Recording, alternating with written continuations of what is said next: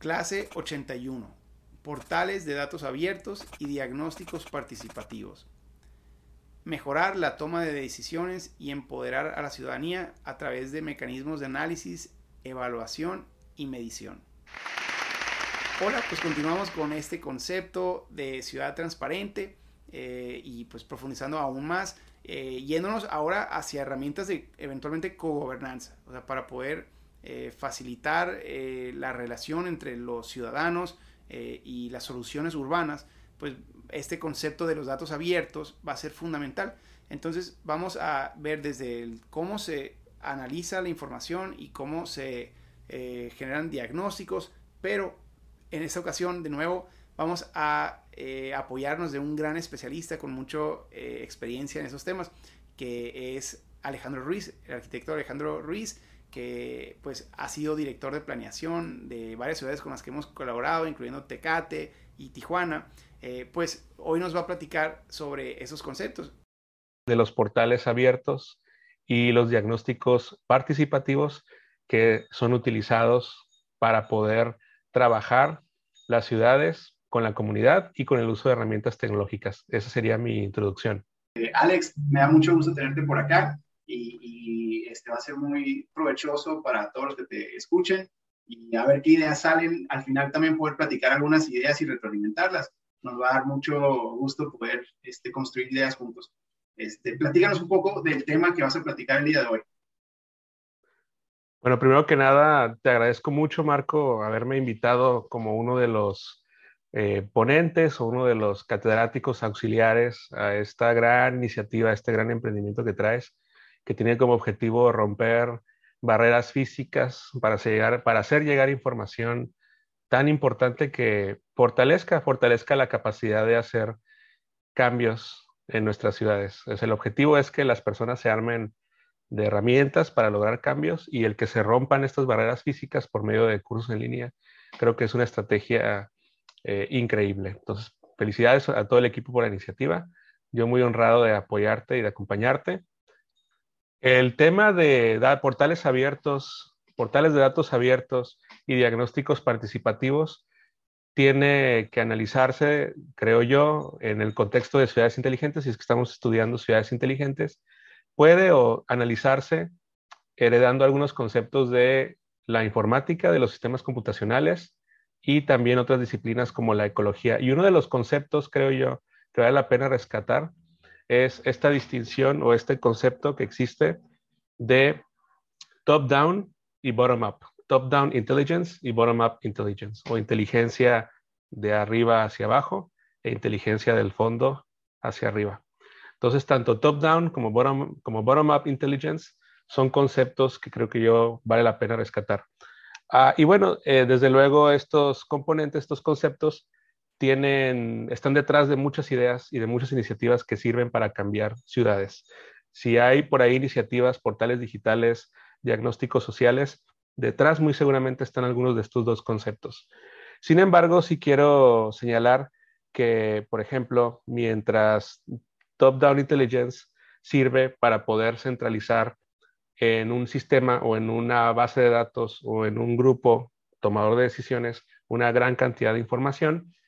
Eh, Bottom-up ocurre exactamente lo opuesto. Entonces hay una aportación consciente de la sociedad de datos, información, iniciativas que pueden ser analizados por, por los grupos tomadores de decisiones para efectos de hacer diseños y planeación de ciudades.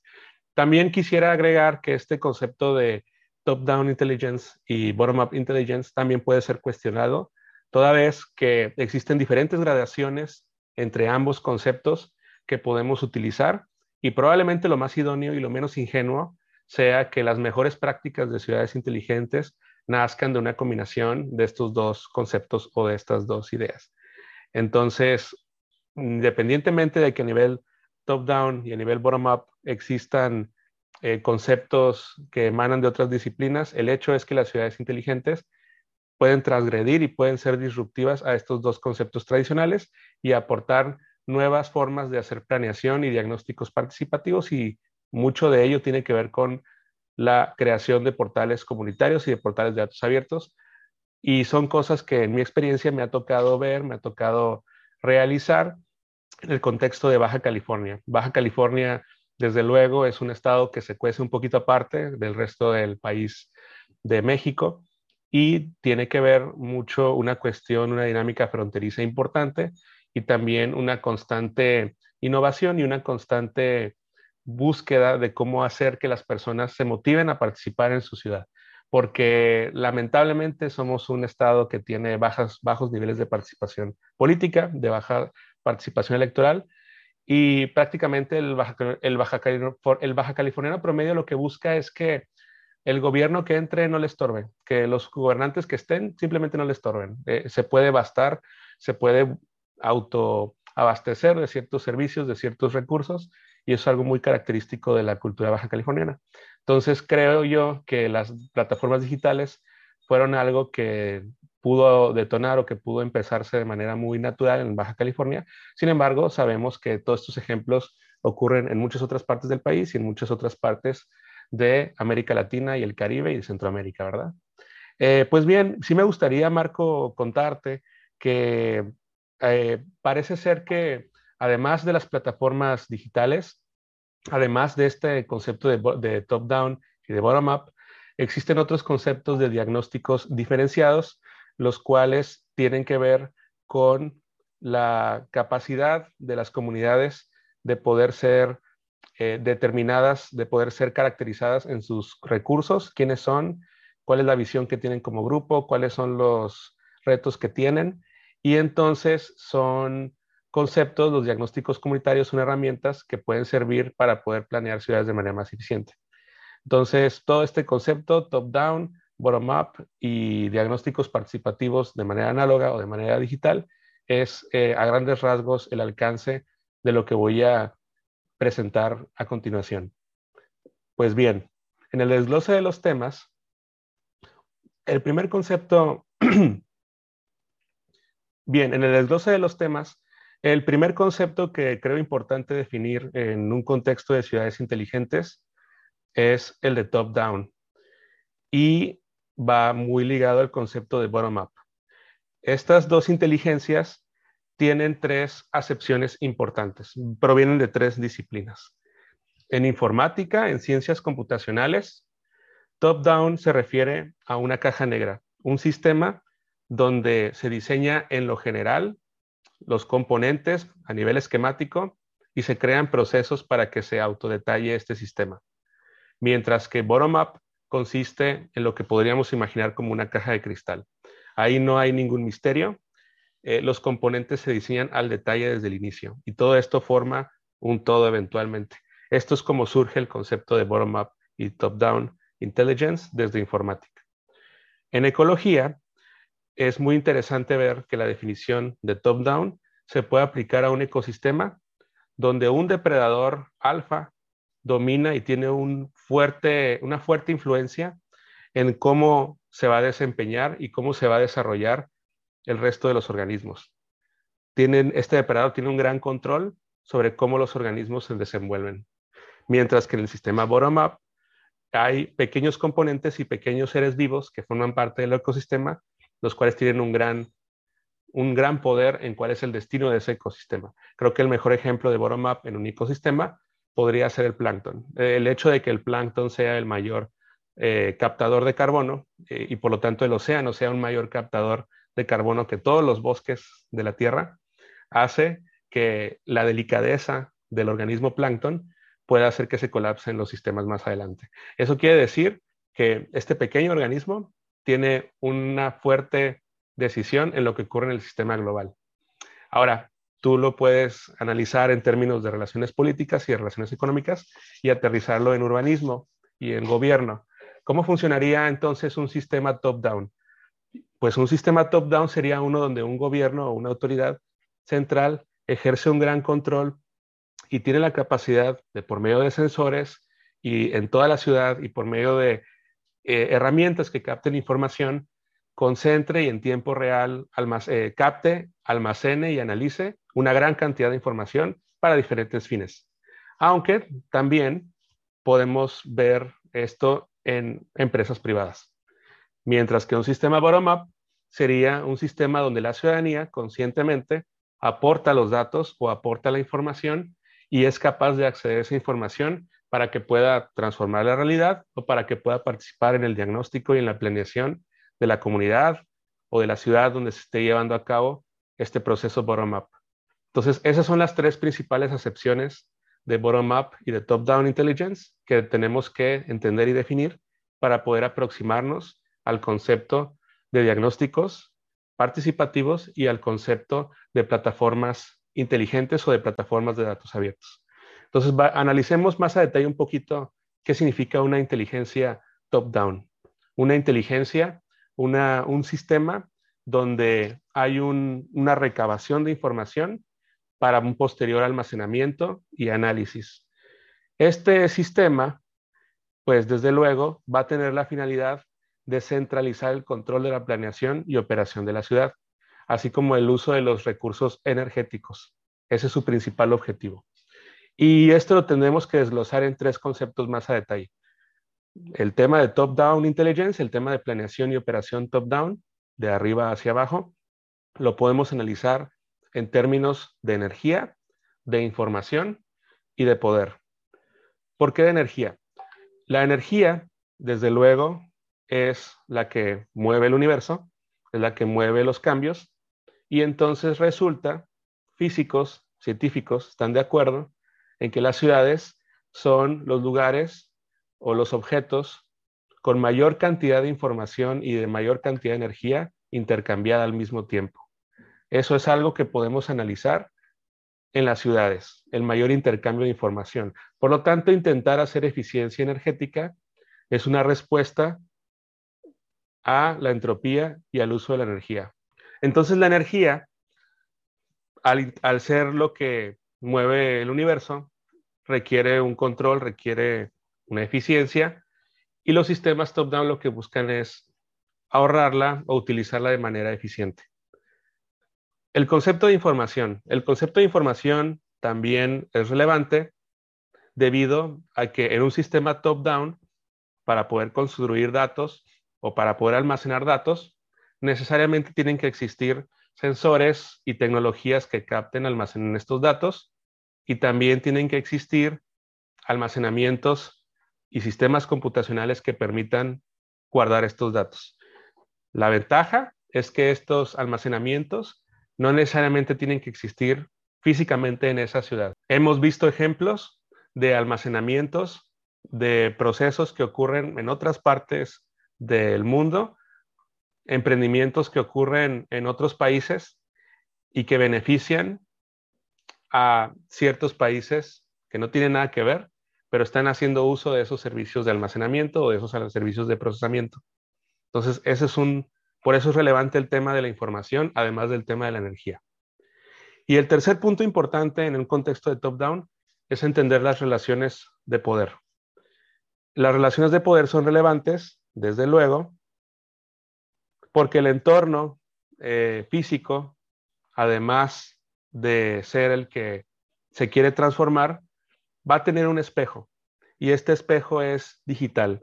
Y este espejo digital también tiene una serie de herramientas que pueden ser utilizadas por las agencias o los agentes que tengan, que quieran tener acceso al poder. No obstante, no está escrito quiénes son los que deben de tener acceso a este poder. En un sistema top-down puede ser que el agente que tiene el control sea el gobierno. Un gobierno puede, por medio de un sistema top-down perfectamente diseñado y calibrado, puede controlar, por ejemplo, cómo llevar policías de un lado a otro en una emergencia. Puede mandar señales para cerrar carreteras, para evitar fugas por personas que cometan delitos. Asimismo, puede usar inteligencia artificial combinado con tecnología de cámaras para detectar rostros. Y también puede utilizar inteligencia artificial para analizar y predecir dónde ocurren delitos, dónde ocurren mayores incidencias delictivas y contraponer o contrastar esto con algunos otros factores predictivos, por ejemplo, vulnerabilidad o pobreza. Entonces, el poder puede estar en el gobierno. Sin embargo, esto no está del todo escrito. También las empresas privadas pueden utilizar técnicas de captación, almacenaje y análisis de información para poder tener fines de utilidad económica. Algunos emprendimientos han originado cuestiones como las redes sociales, las cuales son actualmente capaces hasta de conocernos mejor de lo que nosotros nos conocemos. Es posible también que empresas puedan utilizar información captada por particulares para poder hacer o definir estrategias de mercado. También se pueden salvar vidas, podemos predecir patrones de depresión, de ansiedad o de suicidio y también podemos analizar comportamientos que sean destructivos para la sociedad. Entonces, toda esta información no necesariamente puede estar en manos del gobierno, también puede estar en manos de empresas. Aquí lo importante es buscar cómo usar esta información para fines sociales y para fines de construcción de ciudades. Por ejemplo, un aspecto extremadamente positivo es cómo fueron algunos sectores privados, algunas iniciativas o emprendimientos de empresas o del sector eh, privado, del sector académico, y no el gobierno, los que resolvieron o los que están viendo cómo resolver ciertos problemas de ciudades, por ejemplo, la movilidad. O sea, el hecho de que a través de la inversión privada se puedan dar innovaciones, de que se puedan dar emprendimientos en el espacio por medio de tecnología satelital o de que se puedan hacer análisis geográficos para detectar patrones de movilidad o incendios o fotografías aéreas que nos permitan detectar en tiempo real incendios, es una cuestión de innovación que ya sea el gobierno o sea la iniciativa privada, no importa, el hecho es que es una innovación y es una tecnología que ahí está. Entonces, algo que debemos de concluir de la inteligencia top-down es que no está escrito que deba estar en manos del gobierno o nada más deba estar en manos de las empresas. Puede ser, es, un, es una cuestión de creación de tecnología que ahí está disponible y puede ser utilizada conforme avancen cada vez más las aperturas de estos sistemas hacia el público. Bottom-up, por otra parte, la inteligencia bottom-up se vale de la capacidad de la ciudadanía para organizarse y responder a la convocatoria pública o movilizarse para lograr cambios. Lo importante de una inteligencia bottom-up es que la ciudadanía sea la que, la que conscientemente aporte datos, información y toma de decisiones hacia, hacia este sistema central, semicentral, o puede ser también a ellos mismos como comunidad, por lo tanto un sistema descentralizado. Entonces, quiero ahora explorar o desmenuzar cómo podría funcionar o cómo funciona, se ha, observado que funcionan estas inteligencias bottom-up.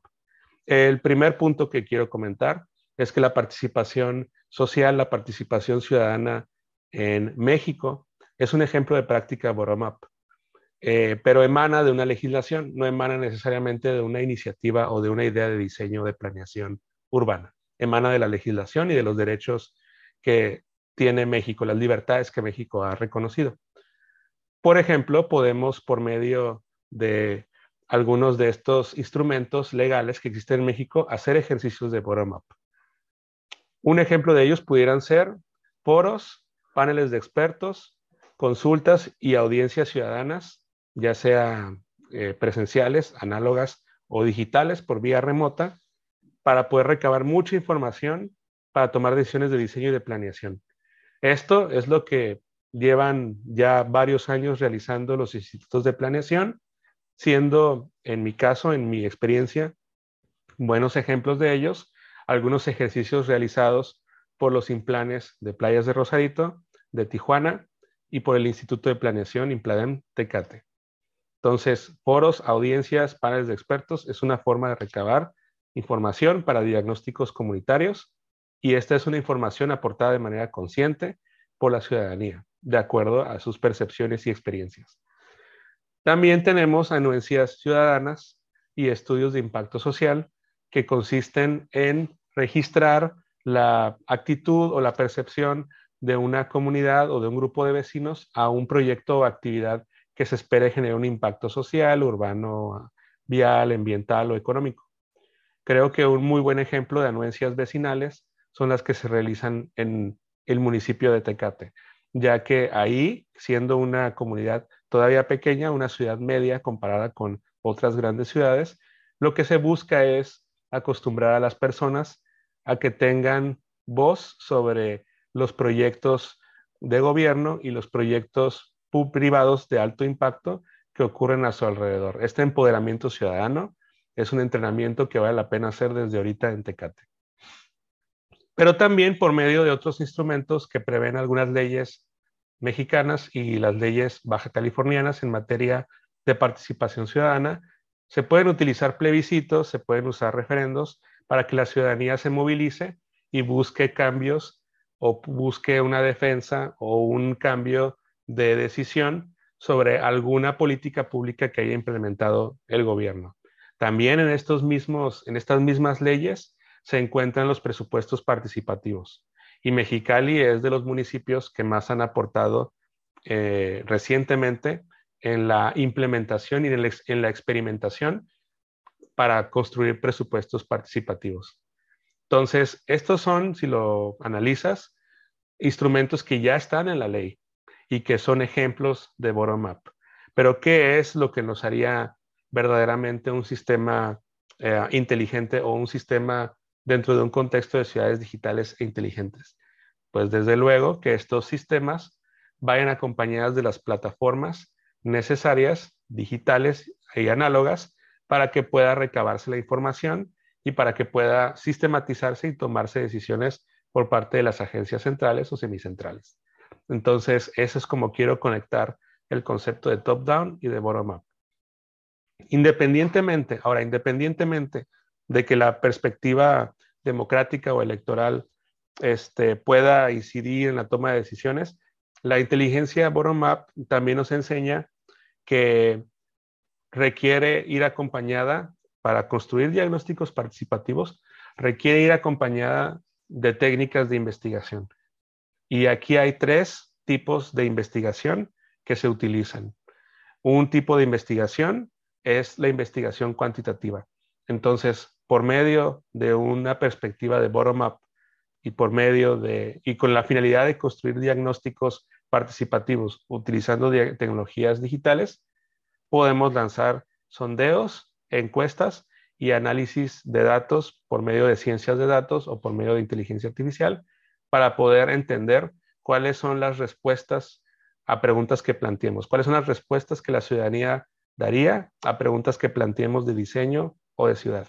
Ese es un modelo, la investigación cuantitativa. Pero otro modelo muy importante en el cual tú eres, uno de las, tú eres una de las personas que lo aplicó en Baja California son los modelos de investigación cualitativa. La investigación cualitativa tiene que ver con acercarse a la comunidad más directamente, empoderarla, caminarla, caminar con ella, eh, los espacios donde queremos intervenir para construir grupos de enfoque, entrevistas, historias de vida, ah, probablemente etnografías y también ser capaces de analizar los discursos que la ciudadanía eh, nos presenta y también los discursos que los líderes de las comunidades presentan para efectos de hacer un análisis integral.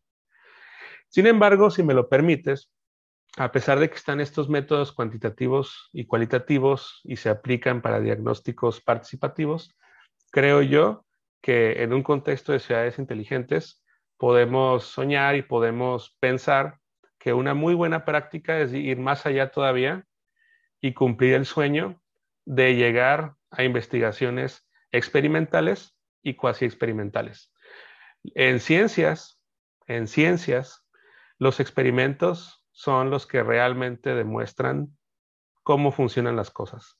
Es por medio de la investigación experimental que se desarrollan vacunas, tecnología, lo que tú quieras. Eh, todo lo demás son percepciones. Eh, la cualitativo te va a arrojar percepciones de la comunidad y lo cuantitativo te va a arrojar también percepciones y cuestiones que ocurren en ese momento, una fotografía del momento. Pero es una muy buena práctica inteligente de ciudades inteligentes empezar a medir, monitorear, documentar, dar cursos y escribir todos los buenos ejemplos y todas las buenas prácticas de ciudades que ya hayan hecho experimentos y que ya hayan aplicado las cosas, que ya hayan ejecutado cosas. Esos son los experimentos. porque una ciudad es algo tan complejo y tan caro de hacer que no podemos construir un laboratorio y adentro meter una ciudad a ver qué pasa. Eso no es así, no, no es una investigación. El urbanismo no es como la química.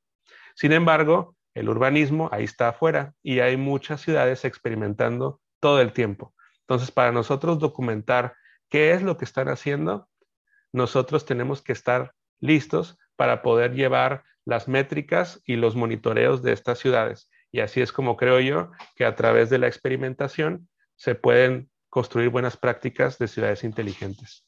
De nuevo, es un extracto de su plática, pero la clase entera va a estar disponible en la app de Smart City University.